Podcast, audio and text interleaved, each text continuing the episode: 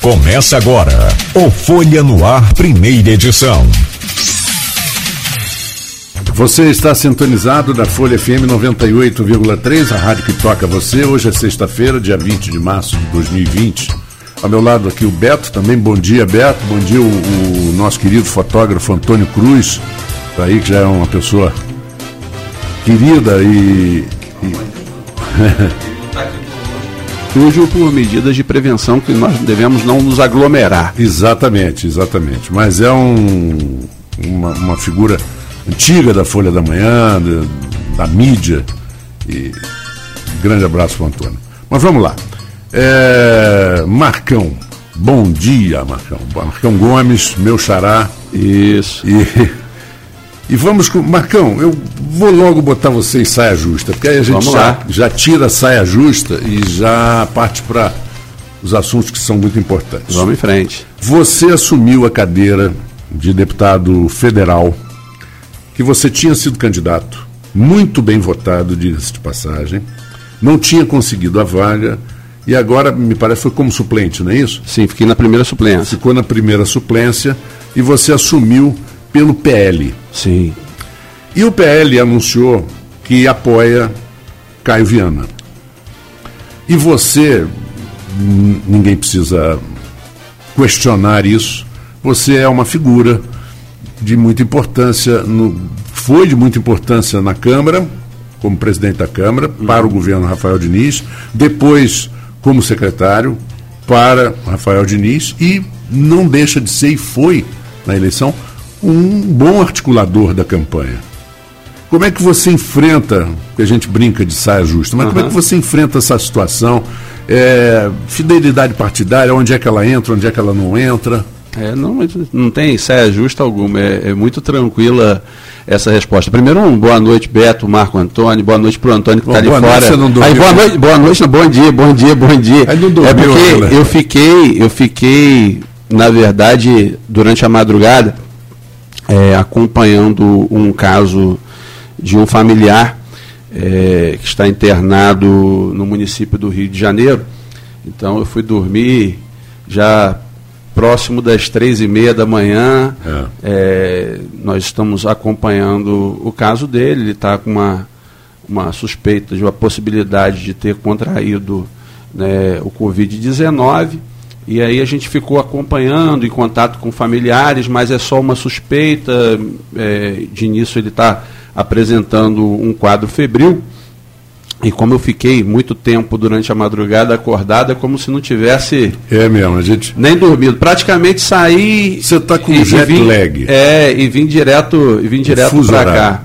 Mas a pergunta, Marco Antônio, é muito tranquila de se responder. Né? O Partido Liberal, o PL, é, o planejamento que o PL tinha e tem para Campos seria uma, uma candidatura própria ao cargo de prefeito aonde o PL me deu total liberdade para poder lançar essa candidatura ao cargo de prefeito.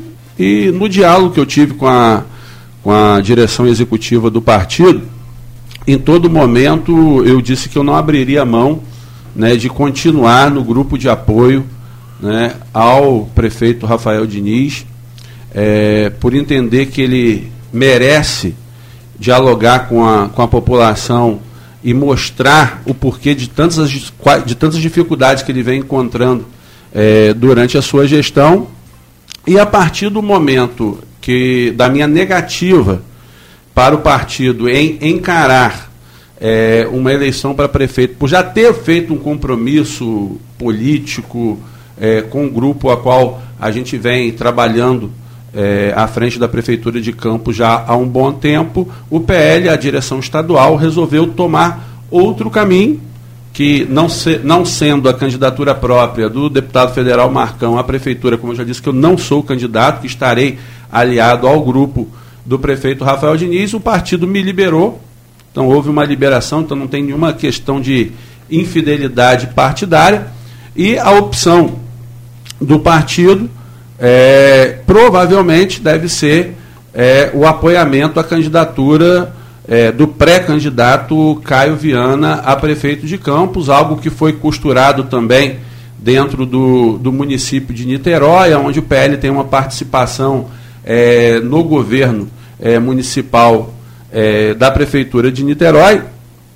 E, em contrapartida, né, o prefeito de Niterói é do PDT, solicitou um apoio do PL aqui na base de campo, já que o PL não vai ter candidatura própria a prefeito, por eu ter é, dito ao partido que isso não está dentro do meu planejamento, que o meu planejamento é o apoiamento à candidatura do prefeito Rafael Diniz. Então, ficou dessa maneira. Então, não, não, não entendo, Marco, como uma saia justa. Na uhum. verdade, uhum. é algo totalmente republicano que acontece em muitos partidos. Bom, seguindo.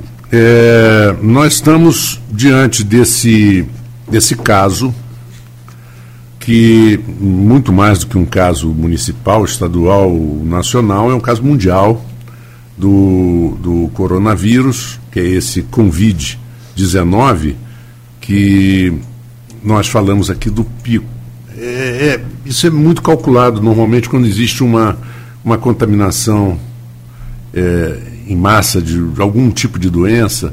Ele, ele, chega a um ponto e, que já chegou na China, né, já, e depois começa a decrescer, o, o, começam a diminuir os números de casos, alguns hospitais são liberados, e, e as coisas começam a voltar ao normal. É, eu achei até que, que seria até mais tarde, mas 20 de abril é uma data até boa, que a gente. Hoje é dia 21? Não, hoje é dia 20. Daqui a um mês. 20 de março. 20 de março, 20 de abril. Parece que as pessoas. Porque não é fácil você ficar em quarentena. Né? Você não tem o que fazer. Muita gente está trabalhando de casa, o que é uma excelente é, opção, home office. home office. Hoje em dia existem é, vários mecanismos para isso. Vocês têm, você tem as teleconferências, você tem e-mail, WhatsApp, tudo que você pode fazer. Então, hoje em dia tem rádio, você pode gravar de casa, fazer, facilita. É, como é que você vê o movimento em Brasília? Porque é, na, na, manchete, na, na matéria da Folha, de, diz que o TSE não sinaliza que adiaria as eleições. E a gente ouviu no, na semana passada e no início dessa semana alguns eh, políticos se movimentando e, e, sugerindo. Também tem fake news, mas não, não era totalmente fake. A sugestão de adiar a eleição, de mudar as de vereador e, e, e, e prefeito jogar para 2022. E, tudo isso se falou né, entre, entre paredes. Como você vê isso? De repente, isso não é desfocar um pouco do que nós precisamos nos focar agora, que é o, a, o, o debelar esse processo Olha, do coronavírus? Passei boa parte dessa semana em Brasília, Marco Antônio, e eu tenho como lhe assegurar né, que, obviamente, é, muitos políticos estão preocupados com a questão eleitoral, uhum. porque os prazos né, para filiação é, se encerram agora, no início de abril, dia 4. Dia 4 de abril está encerrando esses prazos, e aí, é, com essa questão é, do recolhimento domiciliar, que as pessoas têm que manter, né, é, se manterem recolhidas para poder é, impedir que haja a disseminação do Covid-19, há uma preocupação muito grande de todos os partidos e de todos os políticos é, na questão do cumprimento dos prazos. Se vai haver ou não tempo necessário para cumprir os prazos eleitorais. Salvo engano, o partido Podemos é, entrou com, com uma consulta né, ao Tribunal Superior Eleitoral para saber da possibilidade de adiamento é, de prazos e a, a, a Corte Eleitoral informou não haver essa possibilidade, pois existe previsão legal e isso seria uma, uma atribuição do Congresso Nacional determinar ou não a modificação da lei. Mas em Brasília ninguém estava pensando em, em, nessa questão eleitoral. Isso eu posso lhe assegurar. Os partidos políticos, as, as presidências dos partidos nacionais, os diretórios estaduais, fizeram algumas movimentações junto à Justiça Eleitoral, mas os parlamentares estavam totalmente focados na questão do Covid-19, na questão do coronavírus, em receber as mensagens do presidente da República, em aprovar as mensagens. Inclusive, nós aprovamos né, um sistema remoto de votação para que não haja uma aglomeração, né, haja vista sermos 513 parlamentares na Câmara Federal. Então, nós aprovamos que a partir da próxima semana muito provável, não há necessidade do parlamentar se dirigir a Brasília através de um sistema. A gente vai conseguir, cada parlamentar dentro da sua base, discutir os projetos, discutir os temas e votar de forma remota também para impedir essa aglomeração. Então, o foco em Brasília esta semana, seja no Senado, na Câmara Federal, foi todo em torno das medidas necessárias para a contenção da disseminação do Covid-19, do, do, que é o nome do novo coronavírus, que já é um vírus que já existe, mas a, a população é. às vezes, às vezes é. você, puxa, uma hora trata Covid-19, outra hora trata coronavírus, é bom a gente falar que é a denominação para esta nova forma é, do coronavírus. Logicamente que as siglas partidárias, através de seus presidentes, elas ficaram preocupadas com essa questão do prazo Porque eleitoral. é natural, duas, né, Marcão? Natural. E duas teses.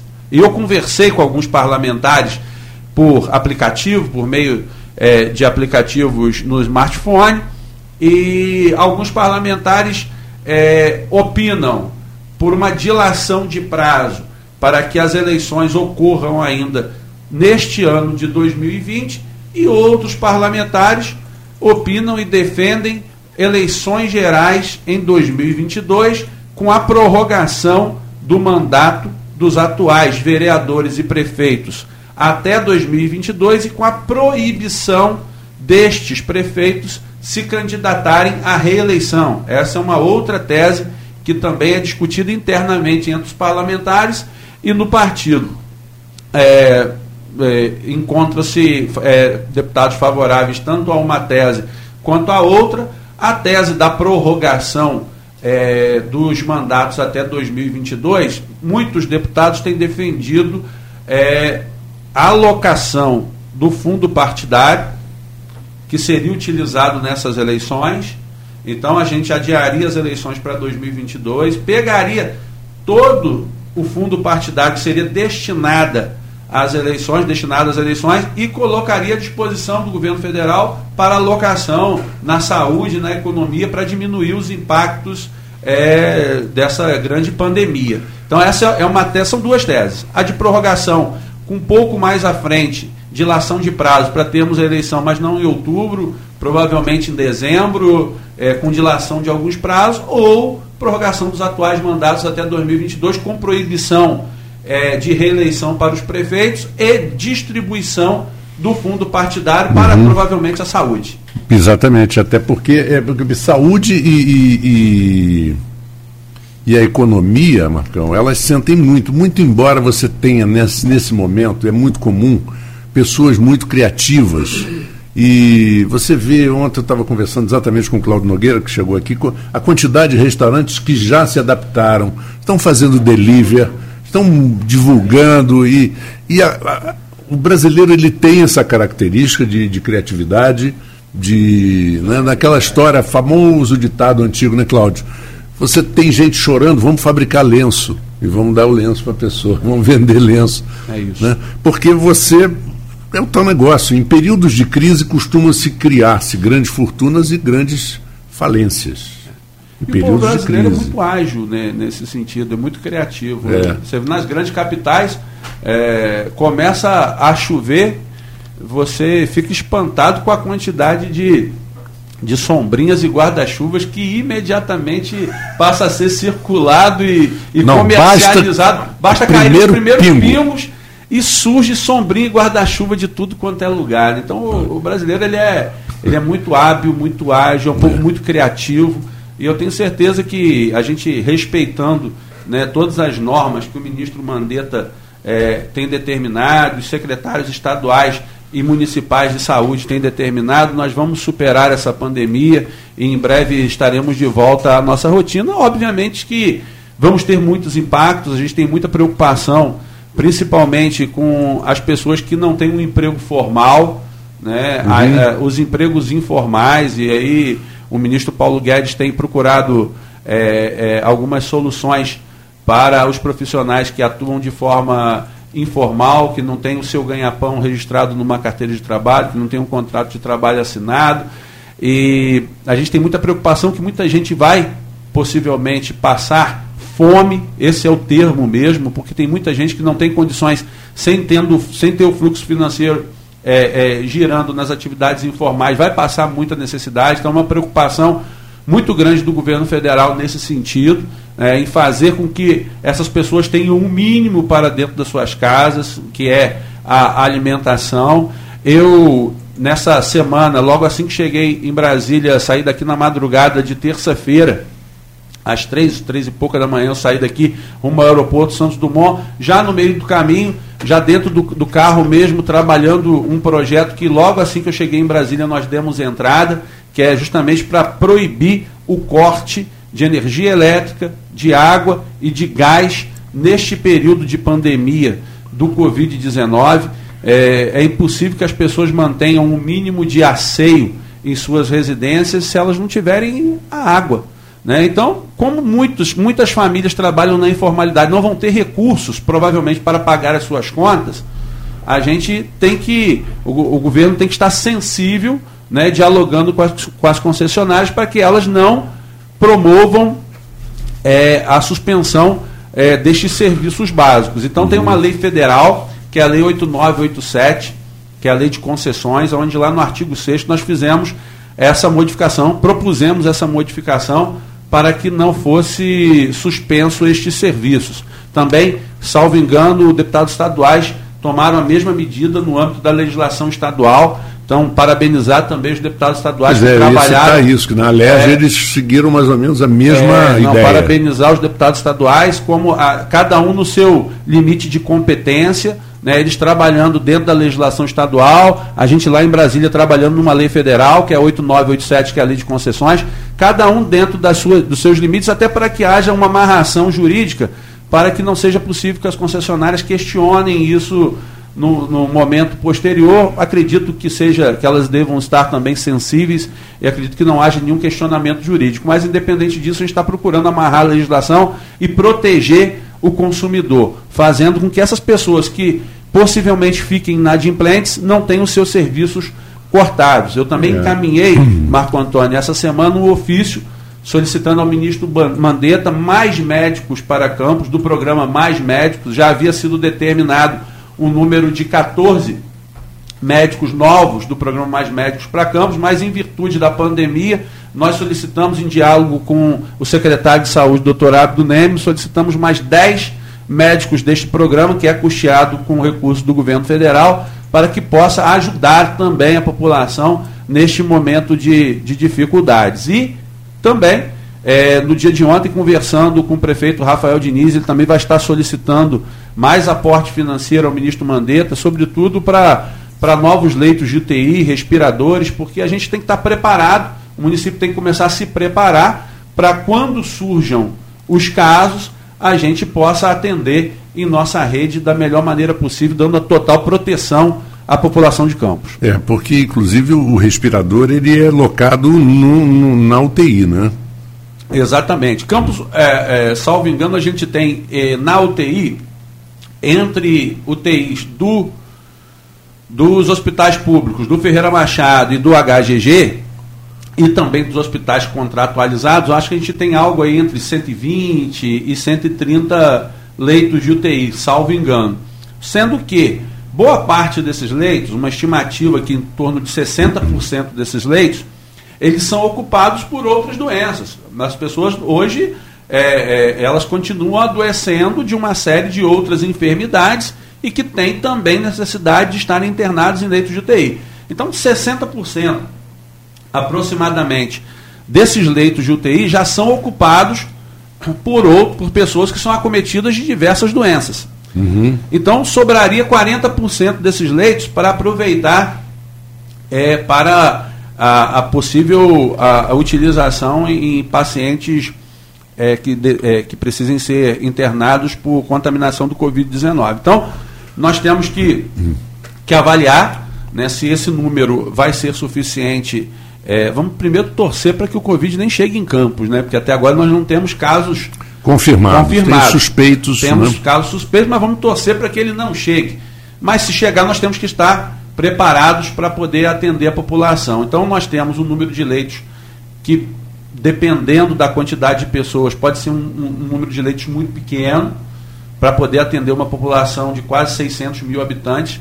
Além da população de Campos, lembrar que todos os municípios limítrofes, via de regra, também recorrem à saúde pública do nosso município. É, eu ia citar então, isso, isso eu, eu justifiquei, inclusive, isso no meu ofício ao ministro, solicitando mais estrutura de profissionais médicos para é. Campos. Quando nós tivemos aqui o doutor. É Crespo.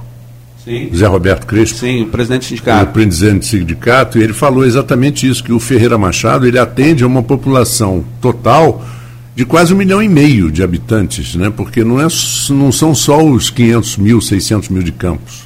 Exato. Você Inclusive, tem... eu acho que foi a sugestão do, do presidente do sindicato também agora, neste momento, e deve estar sendo avaliado pela, pela gestão da saúde do município, a, a, a construção, possível construção de hospital de campanha para auxiliar, uhum. né, acredito que tenha sido, porque eh, na, nas contas sobraria, é, é, fora das, das demais doenças que são acometidas por, por campistas e moradores do Norte e Noroeste Fluminense que ocupam espaço de leito de UTI, sobrariam em torno de, desses 100, dentro de 120, 130, sobrariam em torno de 50 leitos de, de UTI.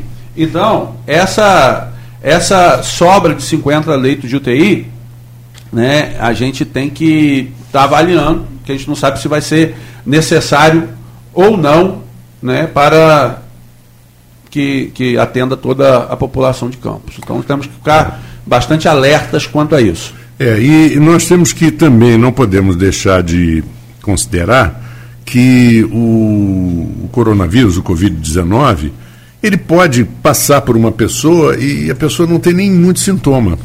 Sim, né? sim. Né? Uma pessoa mais jovem, fora do grupo de risco, essa pessoa pode o corona, como também um, um grande patologista e, e, médico legista falando que às vezes a, a pessoa está infectada com coronavírus, é de grupo de risco, morre mas você precisa fazer uma, uma autópsia muito detalhada para chegar à conclusão de que realmente essa pessoa morreu por conta do coronavírus, porque às vezes ela morre de uma insuficiência renal uhum. que ela já tinha e não foi o coronavírus. É, o coronavírus, a pessoa já estava.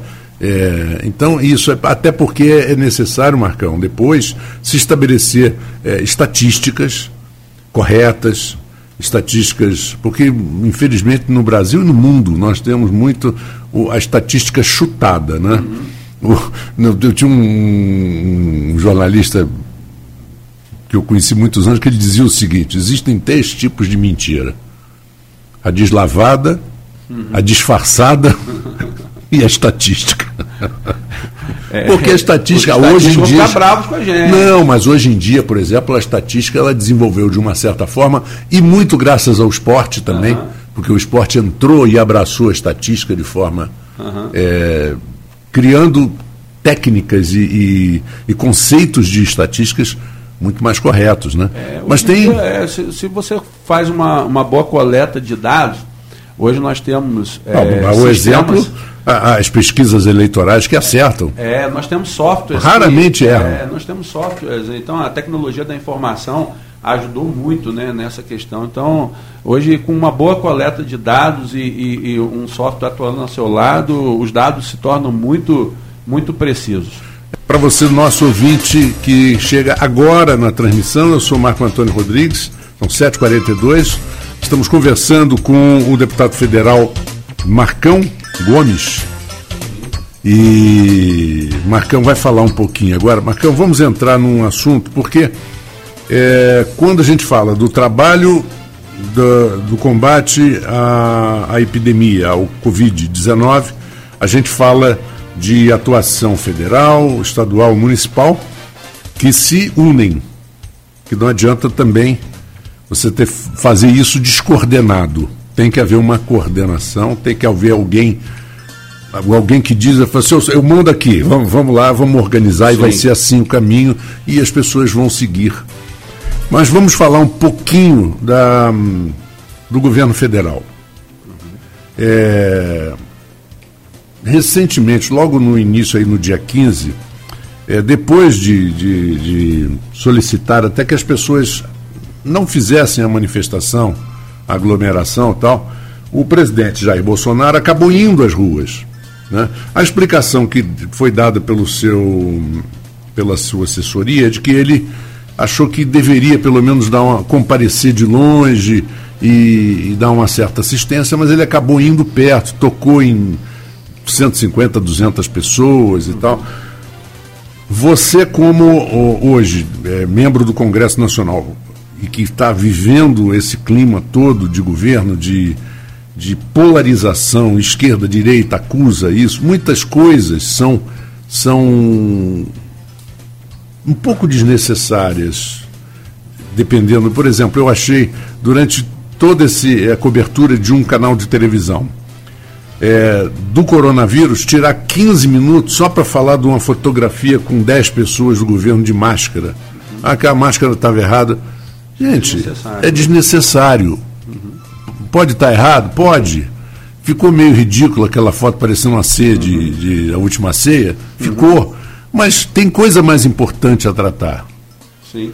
Você que vive diariamente, você acredita que essa politização essa polarização direita esquerda é, pode prejudicar e como que você acha que o governo está atuando, o ministro Mandetta, principalmente, que está sendo muito elogiado, uhum. pelo menos nas mídias, né, pela sua, pelo seu equilíbrio, é, no, no, em lidar com essa situação toda? Como que você se coloca nisso? Não, você fez um, uma análise muito interessante. De fato, isso vem acontecendo muito no, no Congresso Nacional. Boa parte das discussões que têm ocorrido no, no, no Congresso Nacional têm sido discussões infrutíferas. Né? Discussões em torno de dogmas é, é, entre oposição, e, e governo, esquerda e direita, mas que não contribuem muito para a sociedade brasileira neste momento. Infelizmente, infelizmente, em muitos, muitas dessas discussões acabam sendo né, é, é, provocadas é, pela própria, pelo próprio presidente da República, como nós passamos um tempo enorme discutindo a questão da colocação do presidente da República a respeito de um furo jornalístico. Né? Então, a, aquela, aquela colocação do presidente acabou promovendo horas e horas e horas de debates intensos e improdutivos no Congresso Nacional acerca de, de um tema que não tem muita relevância para a população brasileira. A população brasileira quer saber da questão do emprego, a, a, a, população brasileira quer saber a questão da educação, a população brasileira agora quer saber quais as medidas de enfrentamento da pandemia. Uhum. Então, tem determinadas colocações, como teve essa colocação a respeito do furo jornalístico, que foi. Eu acredito foi, houve, houve uma. Uma que foi uma indelicadeza dele. Essa, mas é uma opinião minha. Mas é, é mas é, é, é, é algo, algo provocado que acaba perdendo, a sociedade perdendo muito tempo discutindo que em algo Isso pode não... ser resolvido de outra forma é, entre outra a jornalista que se sentiu ofendida e a equipe do presidente. O presidente Exato. processa. Tem, da... tem várias formas. O, outro equívoco, ao meu ver, do presidente da República foi colocar um comediante para poder falar a respeito do PIB. Aquilo é uma vergonha para o país lá fora. É né? um assunto tão interessante pra, e importante para a nossa economia.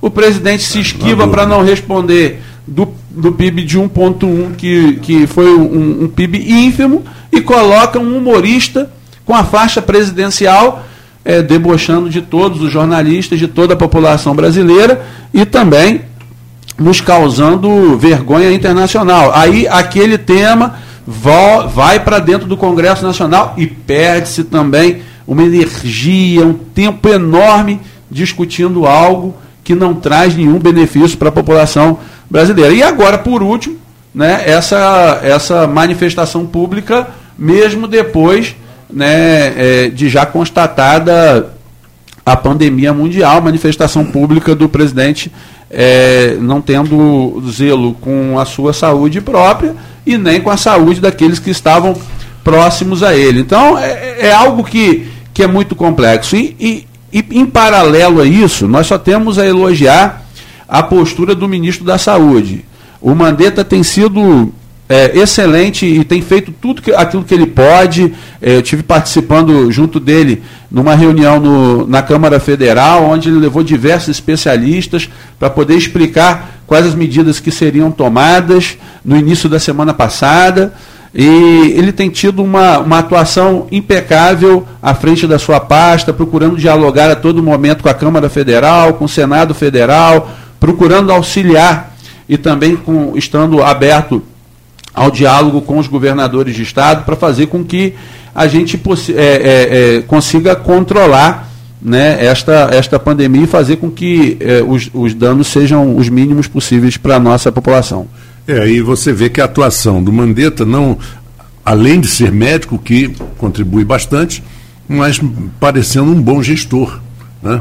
e como ministro da Saúde. Aliás, uma coisa muito interessante, um dos bons ministros da Saúde que nós tivemos, tem muitas críticas, eu tenho muitas críticas a ele como político, mas um dos bons ministros da Saúde que nós tivemos foi o José Serra, Sim. que não é médico. Sim. E que teve uma, uma, boa atuação à frente uma, da pasta. Exatamente, conseguiu coisas que hoje nós estamos desfrutando até hoje. Foi quebra de patentes, é, do AZT, por exemplo, remédio é. que combate o, o, o HIV, é.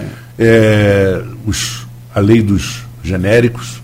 É, o, o, o, ministro Mandetta ele tem, ele tem atuado de forma muito firme, de forma muito capaz e competente. A sua equipe é uma equipe muito boa.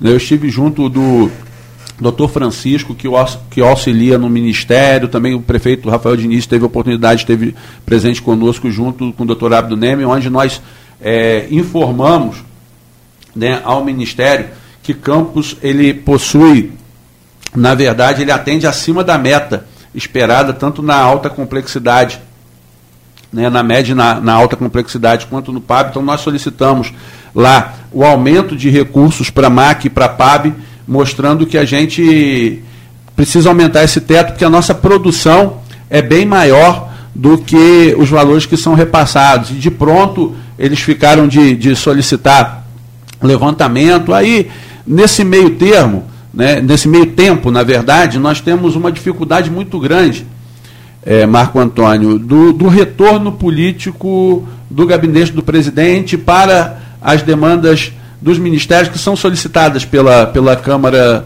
é, de, de Deputados. Então, tem acontecido uma demora. Né? Nós temos aqui pô, recursos que já foram liberados para a questão do telhado, do conserto do telhado do Hospital Geral HGG. de Guarulhos, do HGG. Mas a Casa Civil ainda não liberou para que o Ministério da Saúde possa é, efetuar todo o trâmite e a gente possa avançar com a licitação e ajudar a nossa população. Então existe uma, uma morosidade muito grande nesta, neste diálogo entre o governo é, na verdade, entre essa triangulação entre governo, Câmara Federal e Ministério. Então, existe uma, uma morosidade que acaba prejudicando a população. A gente foi lá solicitar a liberação dessas verbas, nós solicitamos o aumento é, do, do MAC do PAB, mas é, quanto à equipe, a equipe do, do ministro Mandetta nota mil. O problema, eu acho que vem do, do freio né, da, do, da, da pasta da, da estrutura da, que já é, existe. É, né? é, não, e, e também, o, o, naturalmente, o ministro Paulo Guedes tem promovido alguns freios, e aí a liberação de recursos acabam sendo é, efetuadas de forma mais morosa. Isso acaba prejudicando muito a, a, a população. É, aí a gente tem uma, um histórico né, em, aqui no, no, no, no Brasil, também em outros países também tem muito isso, mas que não é o caso, mas que muita gente pode imaginar da seguinte forma: estão criando dificuldade para vender facilidade. Lembra dessa expressão? É, existe uma expressão famosa nesse Famosa sentido. disso. O cara disse, ah, não, mas eu vim aqui tirar um documento. Não, mas não pode, só tem que ter outro documento. Mas como? o outro documento eu só posso tirar se eu tiver esse. Não, mas é que. Aí cria um, um, um conflito de, de, de, o que, que você precisa ter primeiro, né? aquela história do ovo ou a galinha, meu é, Deus. Nesse momento nós temos que, que esquecer todos os conflitos, andarmos todos de mãos dadas, né? o presidente da República, seus ministros, os governadores de Estado, é, os deputados federais, senadores, os deputados estaduais, prefeitos e vereadores, independente de ideologia, independente de posição partidária nós temos que andar todos de mãos dadas, porque o que está em, em, em interesse, o interesse é comum a todos. É a saúde do povo brasileiro. Então nós temos que estar todos de mãos dadas. Independente das críticas e posicionamentos políticos que nós temos é, em relação a um fato ou outro, nós temos que esquecer todas essas diferenças e, de forma unidas, de forma unida e de mãos dadas, procurarmos os caminhos para o enfrentamento dessa grave crise. É uma crise de saúde que vai ter o um desdobramento, por certo, na, na crise econômica e financeira pela suspensão de todos os a circulação de bens e de serviços e quem sofre com isso é a população mais pobre, mais carente. Então nós temos que estar todos unidos de mãos dadas para poder superar este momento de, de dificuldade. Né? A previsão do ministro Mandetta, ele colocou para questão de estabilização, né? uma, primeira expectativa dele seria agosto ou setembro, com a curva é, é, Bem decrescente. Já, já, já decrescendo, mas então vamos trabalhar com todas as medidas protetivas, preventivas, para que a gente possa, antes desse prazo, se Deus quiser, fazer com que essa curva caia e a gente é, tenha o controle. um pouco, volte ao normal. E volte ao normal, normal, é. E a gente tenha Ainda a possibilidade com... de fazer com que, o, que, que a, a, economia volte a se movimentar. Agora, aliás, uma coisa que, que fica diante de toda vez que acontece um fato desse, Marcão, é, tem a, a, famosa música do Lulu Santos com um poema lindo do Nelson Mota que diz que nada do que foi será de novo do jeito que já foi um dia. Perfeito. Tudo passa, tudo sempre passará. A vida é como o vai e vem do, das ondas do mar. Sim. Mas, e é verdade, quer dizer, quando a população passa por uma situação dessa, ela, e eu espero que isso seja verdade, uhum. ela absorve alguns hábitos e alguns é, comprometimentos e, e, passa a incorporar isso no seu dia a dia. Eu espero que seja assim. Por exemplo, o doutor Nélio Artiles, que esteve aqui, um excelente. É, médico, infectologista, é. infectologista, conhece tudo, falou aqui, muitas coisas que ele falou aqui duas semanas atrás estão acontecendo. Falou que lavar a mão era um hábito que as pessoas tinham que ter todo dia, toda hora, antes de comer, antes de fazer qualquer coisa, e evitar colocar nos olhos, porque mão é muito sujo. Isso. A mão é muito suja, porque você. é tá com ela que você, toda hora, né? Em, é com ela que você trabalha. É. Você pega em dinheiro, de onde veio aquele dinheiro, você não tem a menor Exato. ideia de onde veio. Né? E a gente, a gente invariavelmente põe a mão no rosto, coça o olho. É. Né? A gente tem é, é, é esse hábito. E, a, e você me fez lembrar da questão da higiene, num alerta que aproveitar uhum. a audiência do da 98.3 do, do seu programa, Marco Antônio, e, e, informar a população. A, a, população fica muito preocupada com a questão do álcool. Né? É, o álcool é para onde não tem a água.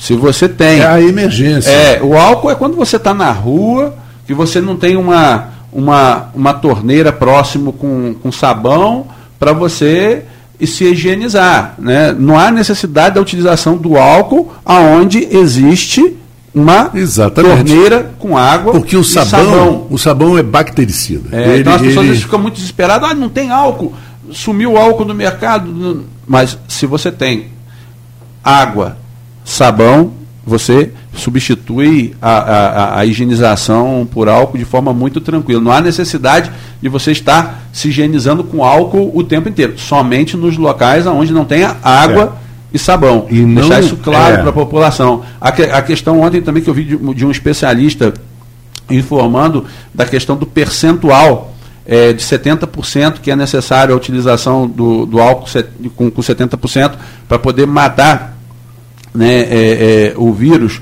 eliminar o vírus, e ele falando assim, pode-se utilizar o álcool normal, que tem 99 é, ponto é.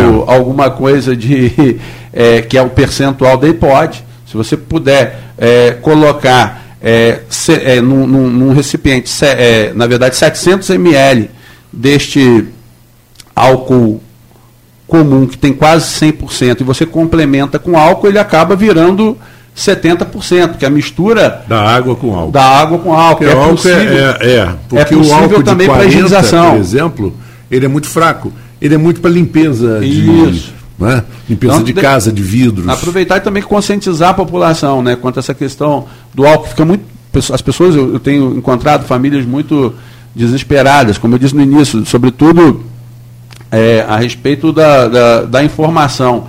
Tem muita informação e tem muita desinformação, infelizmente, na, nas redes sociais. Então tem muita gente que contribui para poder orientar de forma correta, mas infelizmente tem muita gente que contribui para disseminar pânico, fake news e, e, desinformar a população. Então, a gente tem que estar tá aproveitando a todo, a todo momento, é, através de, principalmente de, de, de da, do rádio, da TV, das redes sociais confiáveis, é, informar a população da maneira adequada e como ela pode se prevenir, se precaver, se proteger. É, existe um outro ponto também que é, vários médicos falam isso, o doutor Artigo citou. Nós temos em nossas mãos e nossas peles, nossa pele do corpo, nós temos milhares de bactérias. Uhum. Né? Umas são necessárias uh, né, para combater as ruins, as boas combatem as ruins. Quando você começa a se desinfetar demais, você perde proteção. Você acaba perdendo parte perdendo da sua defesa. Parte da sua defesa, exatamente.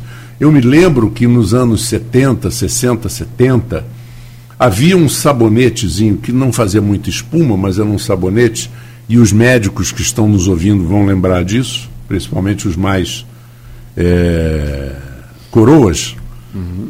chamado Fisoex.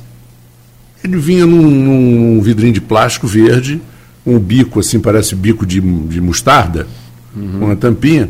Você botava na mão, ele era bactericida. E vendia em farmácia. Hoje não existe mais em farmácia. Porque chegaram, todo mundo comprava Fisoex para dar banho em criança de Fisoex. E os pediatras falaram, gente, não faz isso. A criança precisa, o, o, Fisoex mata tudo, todas as bactérias, daqui a pouco a, pessoa, a criança fica vulnerável. E esse Fisoex eu cheguei a ver muitas vezes em, em centros cirúrgicos, os médicos fazendo aquela asepsia antes uhum. de uma cirurgia. Aí sim, o Fisoex. Então ele tem que ser um produto para hospi uso hospitalar, né? como Perfeito. éter e essas outras coisas. Perfeito. Porque é um exagero que as pessoas cometem e acabam se desprotegendo, né? Verdade, verdade. E, e, as pessoas precisam entender também que nesse momento, a gente tem que, falamos um pouquinho da, da higienização, Marco Antônio, mas conscientizar sobretudo as pessoas que não estamos em férias.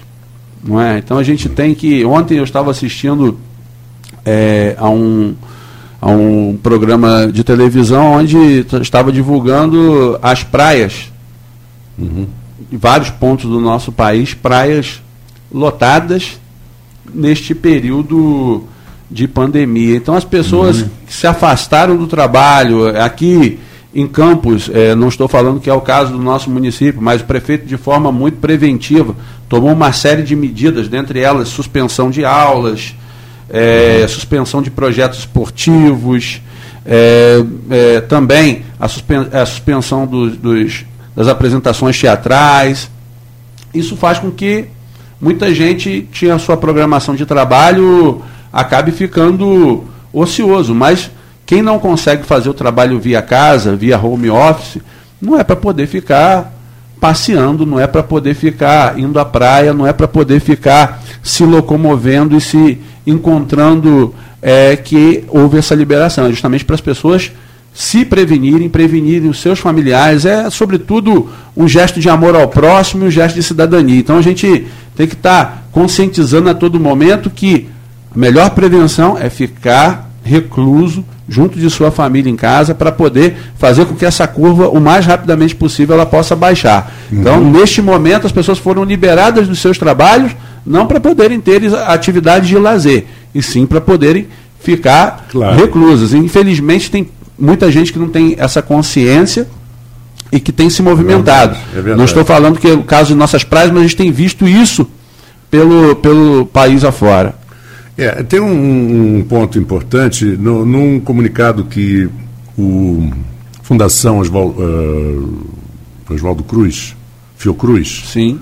É, deu sobre é, o tempo de vida do vírus em cada superfície, nas mãos, é, explicou da máscara, é, que a máscara ela é, ela, é, ela, é, ela é, muito eficiente se você está contaminado. É, exatamente. A máscara é para ser utilizada se houver, é, se o paciente estiver contaminado, para que ele não espalhe mais o vírus. Né? Essa semana eu o, utilizei máscara apenas no caminhar até o, o aeroporto, tanto quando cheguei, porque no aeroporto você está ali em contato, apesar de você de eu não estar é, é, é, sendo portador é, do vírus, mas tem muita gente que chega de todo lugar né, e que num ambiente totalmente fechado, né, dentro do, da aeronave, dentro do aeroporto, com ar-condicionado circulando para todos. Então muita gente estava utilizando, mesmo sem estar é, com, com, sendo portador do Covid-19, estava utilizando como forma de se prevenir por estar respirando um ar comum, né? seja dentro da aeronave, seja dentro do, do aeroporto. Mas a recomendação é para utilização apenas por pessoas que estejam é, é, é portando o Covid-19 para evitar a disseminação para outras pessoas. Exatamente. E a máscara ela tem também um tempo. Sim. Depois de um, uma ou duas horas, não sei, você deve trocar e tal. E, e, e, eles explicam, por exemplo, roupa. Se tiver contato com vírus, lava e põe no sol. Uhum. Porque o sol é um, um remédio, um é. santo remédio.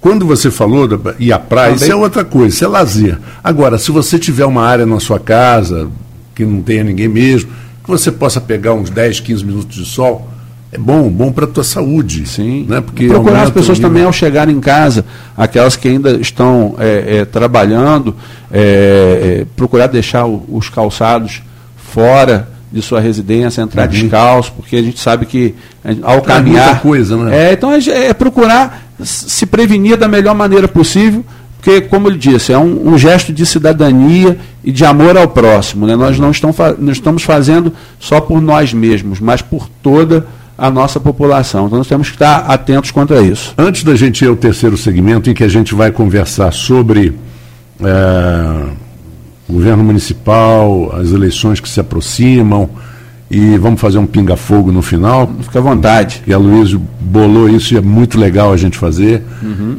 Eu queria que você falasse um pouquinho da atuação do, do governador é, Wilson Witzel nesse, sim, nessa, sim. nesse episódio. É, eu, eu, estive é, nas últimas semanas duas vezes com, com o nosso governador.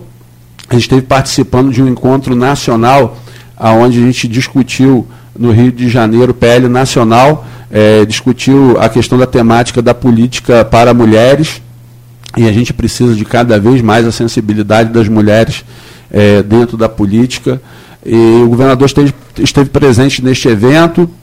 Nós conversamos um pouco acerca de algumas medidas que, que ele vem tomando, é, principalmente no controle da segurança pública em nosso Estado, que tem ido muito bem né, no controle da segurança pública, tem avançado em alguns pontos, na educação, no meio ambiente, na saúde. E aí eu parabenizei o, o governador, que na saúde, Marco Antônio, o governador procurou atuar é, de forma como a gente não via há muito tempo com outros governadores, que é atuar independente de bandeira política, estar ajudando a todos os municípios do estado do Rio de Janeiro. Isso tem que parabenizar o governador Wilson Witzel, que independente de prefeito que apoiou ou deixou de apoiá-lo nas eleições passadas, ele tem encaminhado recursos, não olhando nenhuma bandeira partidária e ajudando toda a população do estado do Rio de Janeiro, sobretudo na saúde. Eu tenho acompanhado isso de perto e o parabenizei. Porque governadores anteriores, infelizmente, olhavam assim, ó, Marco Antônio é prefeito de uma cidade tal. Ele é meu aliado, eu mando recurso para ele. Ah, ele é meu opositor? Ele fica esperando. E quem sofria com isso era a população. população. Infelizmente, governadores que, que vieram antes do, do Wilson Witzel tinham essa prática. E ele rompeu com essa prática e eu parabenizei por isso. Depois, é, na, na semana seguinte, nós estivemos juntos em Brasília, onde eu tive a oportunidade, depois da saída dele do Senado, nós o acompanhamos em reuniões com várias lideranças partidárias na Câmara Federal, aonde ele estava falando acerca da PEC 187, que é de desvinculação de fundos. O que, que é essa proposta de emenda à Constituição 187 que o governador eh, Wilson Witzel está defendendo no Congresso Nacional? É a possibilidade, Marco, de a gente, do, do, dos, dos governos estaduais, é, fazerem captação de recursos fora do país, com juros mais baratos, para poder pagar dívidas com a própria União, com Caixa Econômica Federal, com BNDES, e a sobra da diferença né, dessa, dessa, dessa economia é, dos juros é, adquiridos no mercado internacional mais em conta a, seria colocada em investimentos é, em saúde, em habitação, em favor de toda a população. Então é uma PEC, a PEC 87, muito interessante, uhum. aonde o governador Wilson Witzel tomou a frente, está junto dos demais governadores de Estado, articulando no Senado e na Câmara Federal para possibilitar com que as dívidas sejam renegociadas os estados possam captar recursos fora do país com juros mais baratos e sobrar recursos para investimento dentro dos estados. Com isso, a União ganha, os estados ganham. É uma proposta que está no Senado, que em breve deverá ir para a Câmara. E o trabalho que o governador vem fazendo é justamente pedir ao Congresso agilidade, porque isso é muito importante para a nossa população. Então, o trabalho do governador eu tenho acompanhado de perto, ele está de parabéns. A segurança no, no, no Estado ela tem melhorado, a sensação de segurança tem melhorado a cada dia. E, além disso, as outras pastas ele tem trabalhado é, é, de forma muito eficiente e eficaz, sobretudo nessa articulação com o Congresso Nacional para benefício do, do Estado. Inclusive, é, é eu vou até pedir licença a você para fazer aqui uma, uma, passar uma informação aqui em primeira mão, uhum. né, que eu, eu, acabei de receber aqui enquanto estava falando com você. Tem uma carta né, que vai ser discutida, inclusive, hoje, é, à tarde, Há um convite para toda a bancada federal estar presente é, para poder discutir, logicamente em local aberto, para não haver aglomeração. Infelizmente eu não vou, ter, não vou poder estar presente já por compromissos assumidos, mas vai ter uma reunião de toda a bancada na, na capital às 16 horas, a respeito de uma carta dos governadores ao governo federal, subscrita por diversos governadores, né, pedindo medidas emergenciais ante a crise sanitária e econômica. Então aqui tem uma série de medidas, como aporte de recursos é, para alta complexidade em razão de R$ 4,50 per capita, suspensão pelo período de 12 meses do pagamento da dívida dos estados com a União, Caixa Econômica Federal, Banco do Brasil e BNDES, viabilização emergencial de recursos livres nas unidades federadas, visando é, melhorar a capacidade financeira dos entes, imediata aprovação do PL 149, que é a mudança do regime de recuperação fiscal. Então tem uma série de medidas, o Fórum Nacional de Governadores tem uma série de medidas que está sendo encaminhadas ao governo federal, ao presidente da República, está aqui subscrito por quase que a totalidade de governadores da nossa unidade de federação do nosso país. Vai, ser, vai haver uma discussão da bancada federal hoje às 16 horas. Eu, infelizmente, por compromissos já assumidos aqui, não conseguirei estar presente, mas irei acompanhar, passando aqui em primeira mão para você, essa reunião com diversas solicitações. Então, o governador tem se mostrado é, muito preocupado, com, além de preocupado, praticando ações é, em benefício de toda a sociedade fluminense. Antes da gente ir ao intervalo, ainda tem um tempinho aqui para esse segmento, para a gente falar então da política local. É, tem duas perguntas, duas colocações aqui no nosso WhatsApp. Sim. Que, aliás, tem uma, uma participação sempre muito interessante. Bom, primeiro o nosso Maurício Furel Batista, de vez em quando ele pega no meu pé no Facebook, mas tudo bem. É, gente boa e, e, é nosso parceiro aqui. Sim. É, o coronavírus não é esquerda, direita, nem tampouco centro, de modo que as atitudes do presidente ele diz que não condiz com uma autoridade máxima do Brasil. É. Às vezes realmente são É perfeita é, análise é, do, do, eu acho é o que, eu, o que eu tá falei, certo. inclusive, na minha fala, reforçando o que o Maurício está falando. Nós, neste momento, não temos que, que, que trazer bandeira nenhuma ideológica. Uhum. A nossa bandeira tem que ser o povo brasileiro, a saúde do povo brasileiro. É, indiferente de quem defende bandeira de esquerda, de direita ou de é. centro, temos que estar todos unidos, opositores, de base, todos unidos em defesa da nossa população, preservando a saúde e a vida dos brasileiros. Bom, e uma outra colocação também aqui no nosso, no nosso streaming, do no nosso admirado querido eh, professor e reitor da UENF, Raul Palácio. Sim, professor ele, Raul, tive a oportunidade de estar com ele lá no, no nosso gabinete lá em Brasília. Ele diz assim: momentos de coronavírus não parece lógico não parece lógico, e eu concordo com ele, atacar a ciência e a pós-graduação das universidades. Até porque a gente sabe da importância muito dos. Ao, muito ao contrário, Marcos. Nós contrário. temos que utilizar investir. a inteligência e investir né, em ciência e tecnologia, e eu conversei justamente sobre isso com, com o professor. Né, nós pegarmos todos os trabalhos acadêmicos, as teses de, de mestrado, de doutorado, e quando, quando os políticos começarem a tratar né, a comunidade acadêmica com mais respeito, mais deferência e utilizando-se do conhecimento que eles têm produzido em favor do, da nossa sociedade, cada vez mais a gente vai entregar um produto melhor para a nossa população. Então eu defendo muito isso, que é a aproximação da classe política com a academia né, é. fazendo com, a, com, que a utilização dos conhecimentos já adquiridos pela academia subsidiem as decisões políticas e entregando um serviço melhor para a população. É, e ele cita que o MEC decretou é, um cancelamento de até 40% de bolsas de mestrado e doutorado. É, Isso não é, é uma medida que, que, é. que deva ser tomada, a gente é tem um que fazer justamente atrás, o, né? é um passo atrás, tem que fazer justamente o, o contrário. É. Outra, outra pergunta aqui interessante é uma colocação do. Ju... Também é nosso, nosso ouvinte, o João Marcelo Sá, sempre muito atento aqui ao nosso trabalho.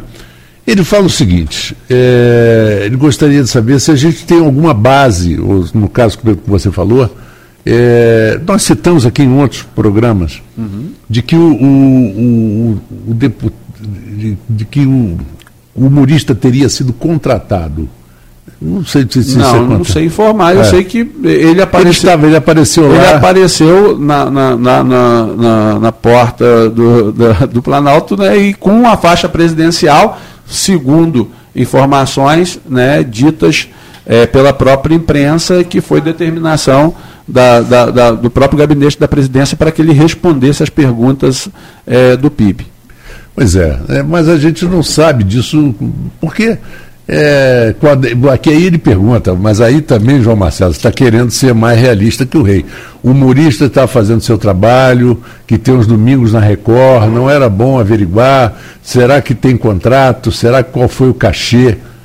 Hum, é, Fica difícil é, se investigar nisso, né? É, é, é algo o, mais complexo. É, o presidente Bush, George W. Bush, o filho, né? Uhum é, fez um, jantar para a imprensa lá na Casa Branca, que é famoso né, todos os anos e tal, e levou um humorista, que é um dos maiores, era um, ele já faleceu, faleceu muito jovem até.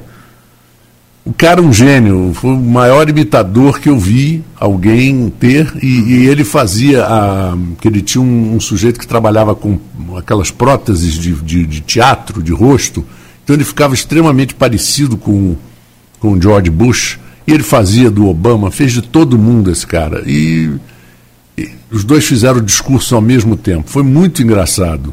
Né? Uhum. Porque o George Bush falava uma coisa e ele retrucava. Mas ali foi uma festa. Não foi um, um colocar o humorista para dar uma entrevista né? uhum. em lugar do presidente. E também tem que averiguar para ver se foi isso de fato que aconteceu, né? Ótimo, ótimo. É. Bom, agora sim, olha, são 8 horas e 17 minutos, nós vamos a um pequeno intervalo. Quando voltarmos, então, a gente faz um.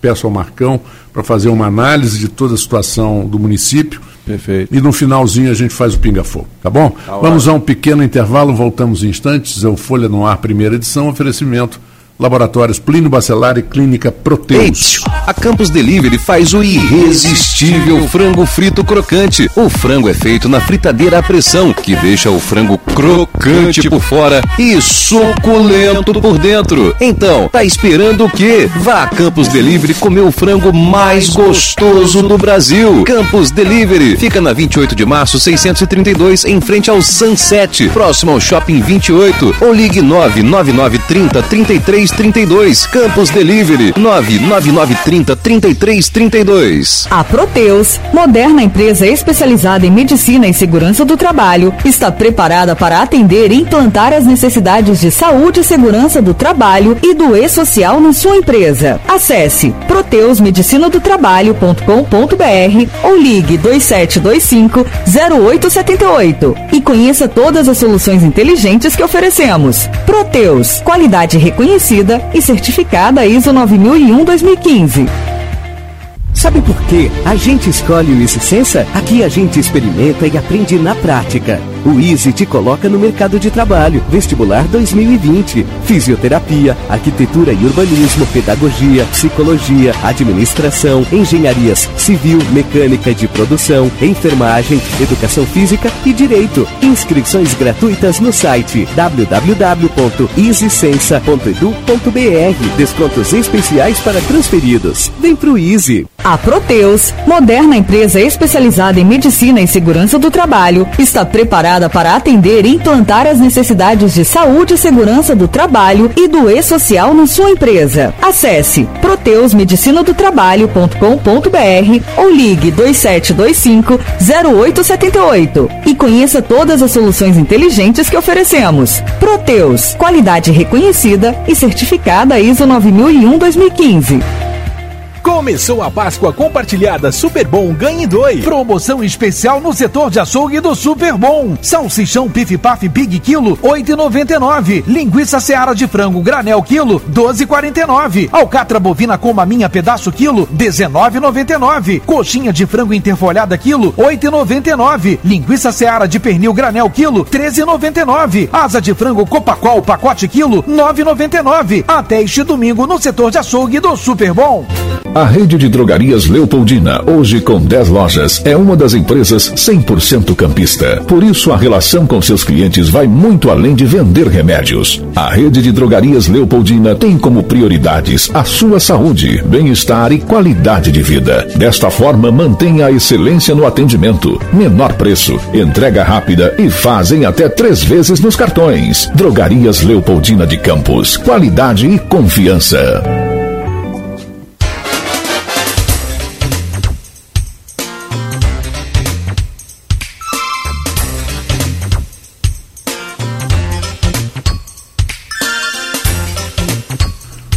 Oito horas e 20 minutos. Boa tarde, bom dia. O, Marcão chegou aqui dando boa noite, agora eu já estou dando boa tarde. Eu dei boa noite, expliquei o meu é, boa noite em razão não... de eu ter passado a madrugada acordado lá com, com uma pessoa é, próxima internada e aí eu fiquei a madrugada acordado. Aí já para mim, na verdade, amanhã acabou esticando quando eu praticamente não dormi. Mas aí você já deu uma boa tarde agora, é. já está já está pensando na hora do almoço? Não sei, rapaz. Eu não, estou com tanta fome, não. Mas eu não tenho essa desculpa que você teve, é, justa, né? É, eu realmente é. não sei. Deu pane.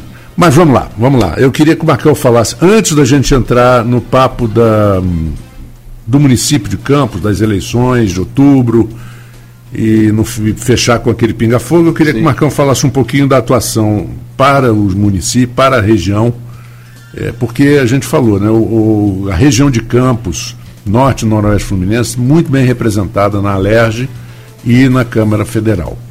Uhum. E talvez nunca teve essa representação. Né? Então é um trabalho que a gente tem que realmente tirar o chapéu para quem está lá, independente de, de, posição partidária. Vamos lá, Marcão. Vamos lá. Primeiro, é, a minha assessoria aqui acabou me passando uma informação mais precisa, que no HGG e no Ferreira Machado tem 62 leitos de UTI para atendimento para possíveis casos do Covid-19. Então, passar essa informação para a população, que eu falei algo em torno de 50, Mas a informação. Mais um pouquinho. A informação que são 62 leitos, a informação mais precisa, informada aqui por minha assessoria, para que informe toda a população aqui através da 98.3. E se Deus quiser, não vamos precisar usar esses leitos, não. Vamos trabalhar para que essa, essa pandemia não se aproxime de nós, mas se for necessário, temos essa quantidade de leitos à disposição. Falando um pouquinho do dia a dia do nosso trabalho lá na, na Câmara Federal, a gente tem recebido prefeitos, vereadores de várias cidades do norte e do noroeste, procurando atuar né, de forma muito intensa nas demandas e nas solicitações destes políticos junto aos ministérios. Nós tivemos acompanhando também o prefeito Rafael Diniz no Ministério das Minas e Energia, com o ministro Bento Albuquerque, onde a gente levou é, em discussão a pauta do heliporto do Farol de Santo. A gente tem atuado é, de forma muito atuante também defendendo essa causa. Tem a questão dos royalties, que a gente não, não, não, tocou, mas que é um tema muito importante. Assim, o trabalho 29 é, dia de 29. abril, né, nós temos a previsão, e aí o caminho, conversei muito também com o governador Wilson Witzel sobre esse tema, ele tem atuado é, junto ao Supremo Tribunal Federal, explicando o impacto é, não só no Rio de Janeiro, mas no, é, no, no governo do Estado, mas também para, para os municípios. A gente tem que construir uma via alternativa nós temos, além do Rio, São Paulo, Espírito Santo, Amazonas, Alagoas, Bahia, Sergipe. Nós temos que unir esta, essas bancadas que terão impactos caso o Supremo Tribunal Federal opte pela redistribuição para todo o país. Nós temos que construir uma nova legislação. Nós temos que trabalhar, isso está na mão do Congresso Nacional, e efetuar um trabalho desculpa, para que nós possamos construir uma nova legislação e o governo federal tem um papel preponderante neste sentido e vai ter que abrir um pouquinho mão é, de sua parcela para que os estados produtores ele, eles possam não ter perdas tão acentuadas e significativas como as que virão caso essa decisão é, contrarie o que a gente entende como justo. Vocês chegam a discutir, por exemplo, um, um, alguma alteração no ICMS? Isso é levado? Não, na, no que diz respeito, o ICMS é uma outra receita. Nessa questão específica do, da de redistribuição dos recursos de royalties, é, não tem sido uma discussão é, é, é, levada à pauta. O que tem se discutido é a tese de que, por nós sofrermos impactos, é, efetivamente deveríamos não, sim, manter claro. a, é, esses recursos de royalties de participação especial. Caso o STF entenda de forma diversa tem sendo, tem sendo discutido, que vem sendo discutido, é a unificação de todas as bancadas para a construção de uma nova legislação, aí com a participação é, da equipe econômica do governo federal, porque o governo federal vai precisar fazer um ajuste na lei de concessões, na partilha, para que os estados produtores não saiam prejudicados. Sim, mas eu digo isso porque você vê que é, somente em dois casos o ICMS é pago no destino, que é o caso Sim. da energia, que é prejudicou muito o estado do Paraná, e o caso do, do petróleo prejudicou demais o estado do Rio de Janeiro. Exatamente. E beneficiou só São Paulo. Até porque quem, quem criou esse, esse, essa, essa saída foi o José Serra, que era, que foi, era senador de São Paulo. Verdade. Né? Então essa é uma outra Aliás, pauta. Era ministro, né? É, não sei. Essa é uma outra pauta importante. Então, além da a gente estar com o gabinete aberto para para os prefeitos, vereadores do, do, nosso estado, de toda a região. Temos atuado de forma muito eficaz nesse sentido. A pauta da, da questão dos recursos do ZOI, a pauta da educação, onde está sendo discutido o novo modelo do Fundeb, onde a, a professora Dorinha tem estado à frente dessa discussão lá na Câmara Federal e tem avançado avançado para que a gente possa investir mais em educação no ensino básico. A educação que é uma pauta também onde eu recebi o reitor da UENF, também recebi o reitor, professor Jefferson, no nosso gabinete, inclusive para tratar a respeito da medida provisória 914, que é, eu, eu considero um retrocesso e um outro absurdo proposto pelo, pelo, pelo presidente da República, que é fazer com que acabem as eleições nas universidades federais, nos institutos federais, para escolha dos diretores. Né? Nós, os diretores seriam escolhidos pelo reitor e o reitor seria escolhido numa lista tríplice. Então a gente acha que isso é um retrocesso. né, atenta contra os princípios democráticos, então nós estamos trabalhando para que as coisas é, permaneçam da forma que estão, com a escolha direta pela comunidade acadêmica, escolha pelos docentes, pelos técnicos administrativos e pelos alunos, que a gente acha mais justo e democrático. Então, defendendo a educação na, na, na, manutenção e na ampliação do Fundeb, defendendo as universidades públicas, a gente tem atuado muito nesse sentido. Na última semana, nós, eu votei para a derrubada do veto do presidente da República, né, do veto da medida provisória do BPC, do benefício de prestação continuada. O que, que é isso?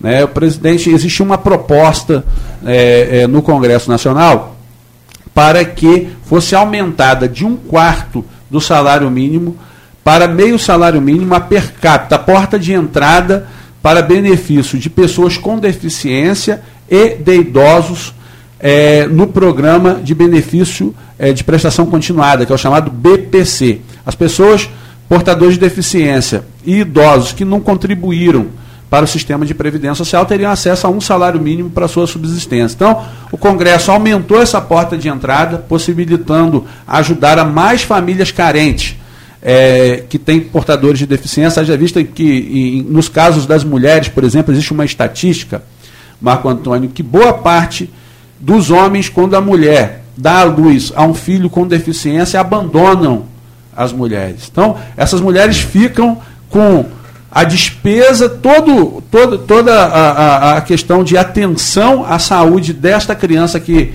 que nasceu com deficiência e abandonada pelo, pelo seu cônjuge, que faz com que a gente é, é, é, é tenha que, que sim aumentar a porta de entrada e possibilitar que essas pessoas, sobretudo pessoas muito carentes, sejam mais ajudadas. Então, é, o presidente vetou essa medida do Congresso e o Congresso, ao meu ver, de forma muito equilibrada, de forma muito consciente, derrubou o veto, né, possibilitando aumentar é, a, a, porta de entrada para essas pessoas que muito precisam do sistema. Então, eu estou resumindo um pouco dos trabalhos que a gente vem desempenhando na Câmara Federal em favor de toda a população, não só do estado de, do Rio de Janeiro, mas de toda a população brasileira. Essa semana mesmo nós votamos a medida provisória 899 possibilitando renegociação de dívidas tributárias, para que pessoas jurídicas, pessoas físicas possam parcelar num prazo mais dilatado as suas dívidas e com redução dos valores dessas dívidas. Então, nós temos cumprido o nosso papel lá em Brasília. Bom,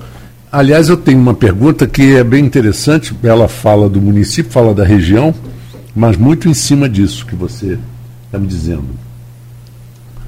É, essa pergunta veio de uma pessoa muito querida, que é o Marcelo Almeida, que é Sim. é o diretor da Escola Agrícola Antônio Sarlo, Sim. que já participou conosco aqui de entrevistas e tal. Uhum. Marcelo é uma pessoa muito dedicada. E ele fala, é uma pergunta ao deputado Marcão Gomes, é, qual ou quais são os projetos para a agropecuária no Norte Fluminense?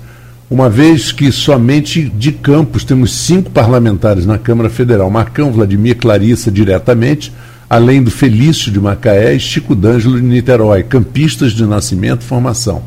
É praticamente uma bancada campista. Uhum. E ele fala, ele acrescenta, mandando um grande abraço para você, que é amigo e vizinho. Sim. Diz assim: olha, a região é agrária. E a isso. gente tem batido isso muito, Marcão. Não, no Folha é, Rural. Eu concordo plenamente com, com, o professor Marcelo, mando um abraço para ele e para todos que estão nos ouvindo né, e acompanhando também através da, da internet. Nós recentemente votamos a MP do Agro, que não é especificamente para a nossa região, mas também que abrange né, todos ah, aqueles que trabalham com a agricultura e, e no nosso país. E nós temos que trabalhar assim. O professor Marcelo está tá repleto de razão, nós temos que nos mobilizar, a bancada é, do Estado do Rio de Janeiro tem que estar cada vez mais coesa, trabalhando medidas eficientes e eficazes para a gente poder melhorar essa relação do agronegócio no nosso Estado, sobretudo aqui em Campos, onde nós temos um município de mais de 4 mil quilômetros quadrados de extensão. Graças a Deus nós temos água. Então nós temos que organizar, sobretudo agora, né, com que essa questão dos royalties, mesmo antes da questão da partilha, a gente vem tendo quedas acentuadas nos repassos de, de recursos de royalties de petróleo. Nós temos que voltar toda a nossa atenção para a atividade voltada para o agronegócio. Então nós temos que fomentar sim a nossa região e vamos trabalhar e aprendendo, inclusive, professor Marcelo, eu tenho, eu pedi para participar de algumas frentes parlamentares é, que defendem o agronegócio em nosso país e dentro dessas frentes parlamentares estou já trabalhando é, e conhecendo alguns casos exitosos em outras unidades de federação para que nós po possamos trazer para o estado do Rio de Janeiro e, sobretudo, para a região norte e noroeste fluminense. Em breve estaremos trazendo algumas novidades nesse sentido para ajudar a nossa região a fomentar este importante modal econômico. Bom, então agora a gente vai falar um pouquinho sobre a cidade. O governo Rafael Diniz Marcão, no, qual você foi colega por muito tempo de, de, de, de uma legislatura né, dele, né? Sim, nós fomos é, na Câmara, juntos. Foram vereadores juntos, muito, combati, muito combatentes, uhum. né, muito combatidos. Pela oposição, sim. Combativos. Combativos, mas Isso. eu tinha falado, quase que eu falo combatidos. É. Não. É, muito combativos e, e, e com um trabalho de vereança muito bem feito. Estamos entrando já no último ano de governo do Rafael Diniz. Quanto a, ao problema financeiro, eu acho que não, não precisa nem mais falar. A Luiz mesmo me diz aqui que, sem considerar a inflação, IPC, tudo, a média de entrada de participações especiais do governo Rosinha era de 120 ou um pouco mais milhões de reais. No governo Rafael Diniz foi em torno de 40. Teve um mês que caiu para 26 e um mês que foi para 5 milhões e alguma coisa. Exatamente. Algo então, já foi de 180. É. Participação especial que já foi de 180, 180. milhões, agora é. E se milhões. você colocar a correção monetária dos, desses 140, 180, vai para 300 e pouco, se não for mais, né? Então, é, isso é muito evidente. Muitas críticas são feitas da seguinte forma: é, uns dizem, não, dinheiro existe, outros mais esclarecidos dizem, não, tudo bem, o dinheiro não existe, a gente sabe, mas não pode se ficar falando toda hora nesse Sim. argumento. Sim. Então, a, a, eu tenho visto como jornalista, e eu fico muito neutro nisso aí, faço questão de, de, de ser. É, eu vejo muita crítica nesse sentido, que o Rafael teria. É, primeiro, Dom, Dom, Fernando Rifan, logo no, no, início da Folha FM, aqui, Dom Fernando dizia que faltava comunicação. Quando ele falou nisso, ele não se referia à SECOM. Sim. Ele estava falando de uma maneira geral, é, que faltou comunicação. É, outras é, pessoas que estiveram aqui, muitos até contra e outros a favor de Rafael, é, mas o, é comum, um comum acordo, é, é uma opinião geral assim, faltou timing.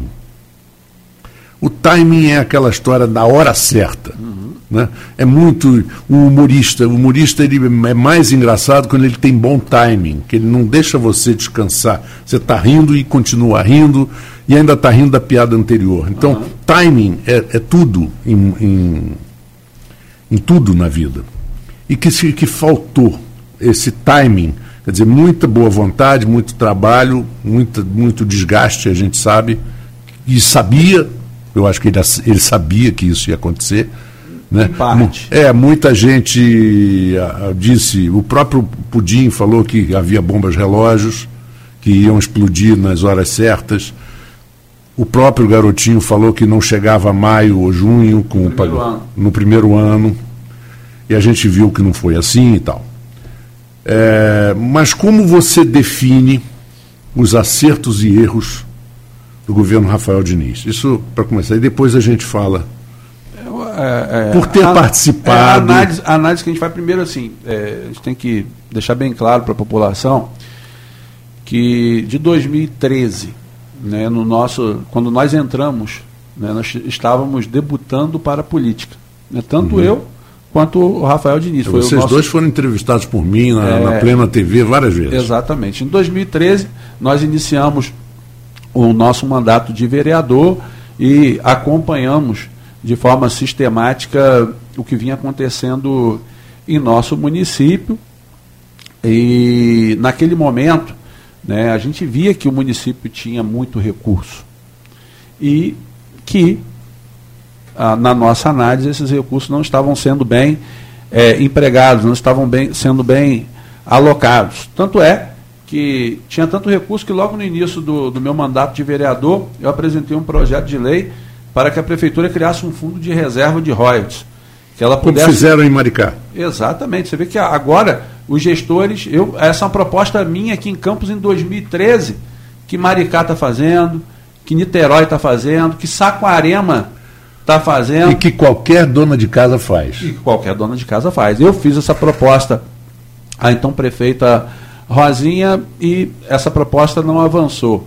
Né? Eu, na época eu propus que a gente pudesse, daqueles volumes absurdos de receita, bilionários de receita de royalties e, e participação especial, que 10% fosse alocados e guardados num fundo para este momento de crise.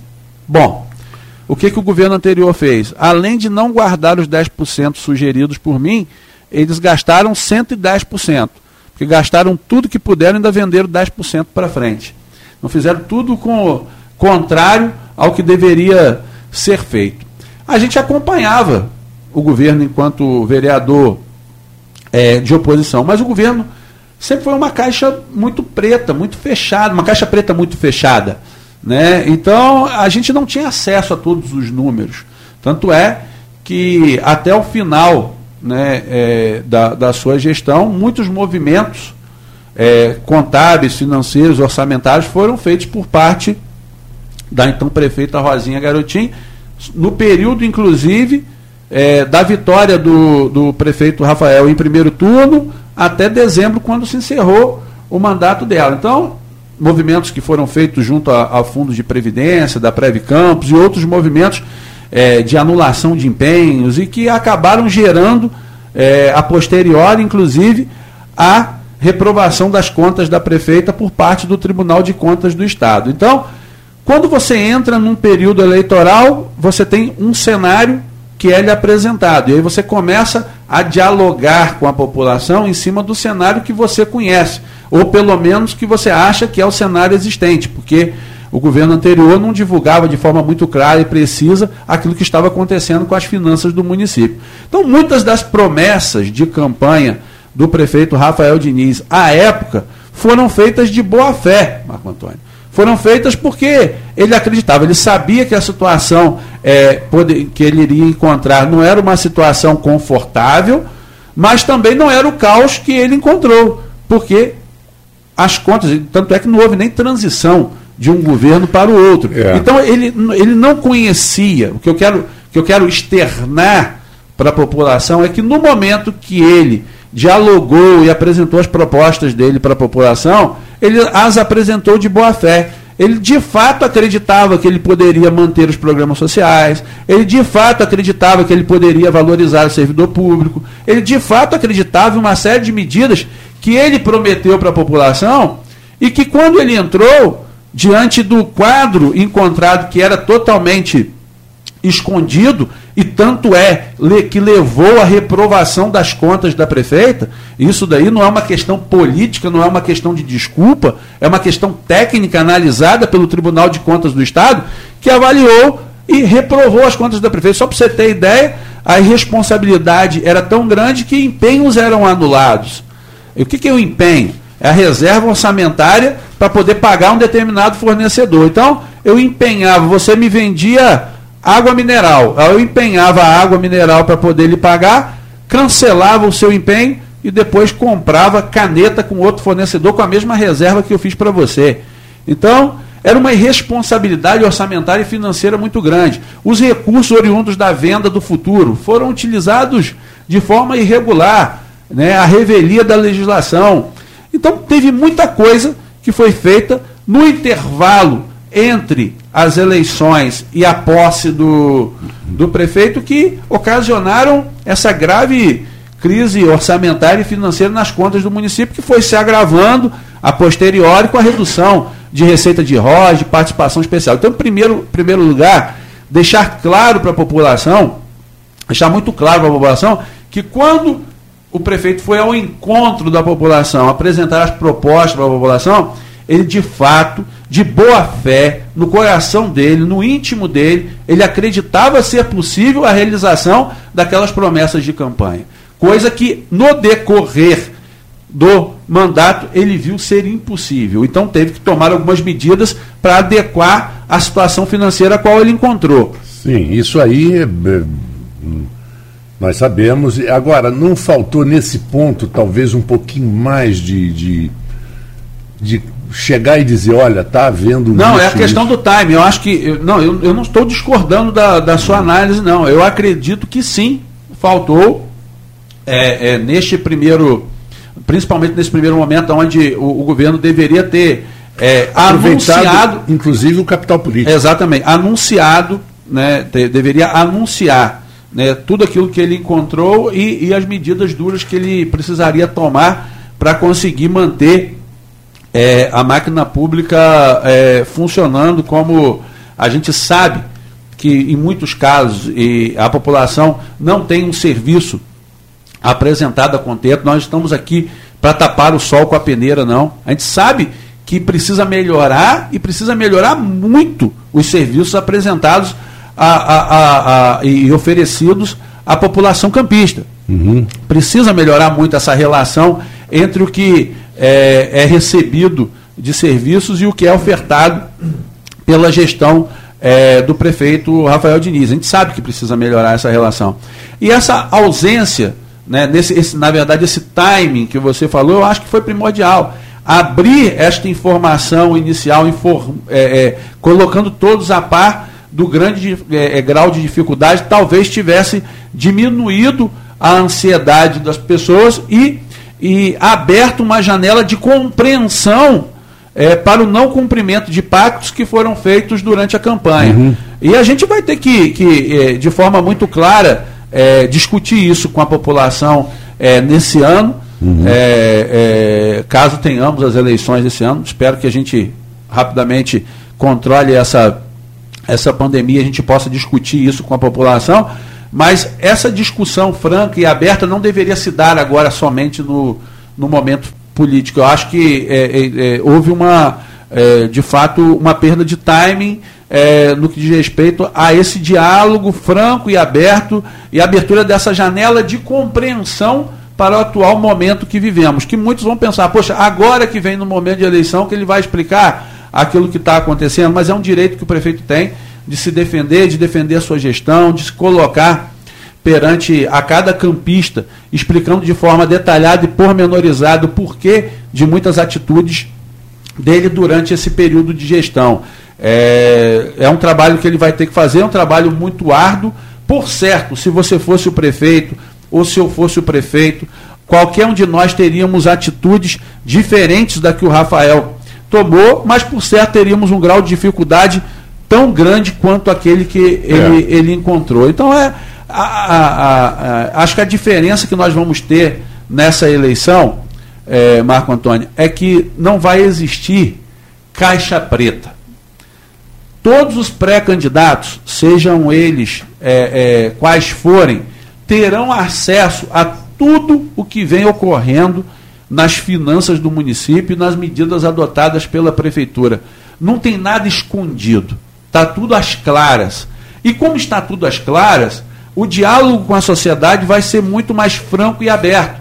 Porque diferente do que foi feito anteriormente nas últimas eleições, onde você faz uma projeção do que você pode apresentar dentro do seu mandato, agora você vai ter que apontar, olha, nós só temos isso daqui de receita, a verdade é essa, as despesas são essas, nós temos cerca de 240 equipamentos na educação, temos mais quase 80 equipamentos públicos na saúde, tem os equipamentos da assistência social. Então, como que a gente apresenta as soluções para a população? Então, os pré-candidatos, a partir de agora, eles saberão aquilo que eles vão encontrar, as dificuldades que vão ser encontradas, eles têm que apresentar. Olha, com esses limõezinhos que nós temos aqui, qual é a limonada que nós vamos apresentar? Quais são as nossas propostas? Uhum. Como que eu vou resolver o problema da saúde? Como que eu vou resolver o problema do servidor público? Como que eu vou resolver algumas questões que são cruciais para a nossa população com essas dificuldades que nós encontramos. Esse vai ser um grande tema para ser debatido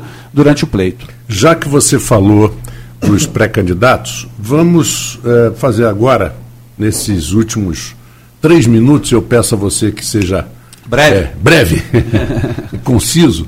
Vamos fazer uma pequena análise e a sua opinião de cada pré-candidato. Espero que eu lembre de todos. É, a situação Caiviana, por exemplo, que perdeu o apoio de Rodrigo Bacelar. Rodrigo Bacelar, inclusive, convidou é, um ex-juiz para assumir e ainda não se definiu. Né? Como você vê, Caio, Caio Viana? Bom, a questão do Caio, de forma muito breve, como você é. me solicitou. Não, é, é, o que eu tenho, é, o que eu tenho visto é o que eu tenho visto na política nacional.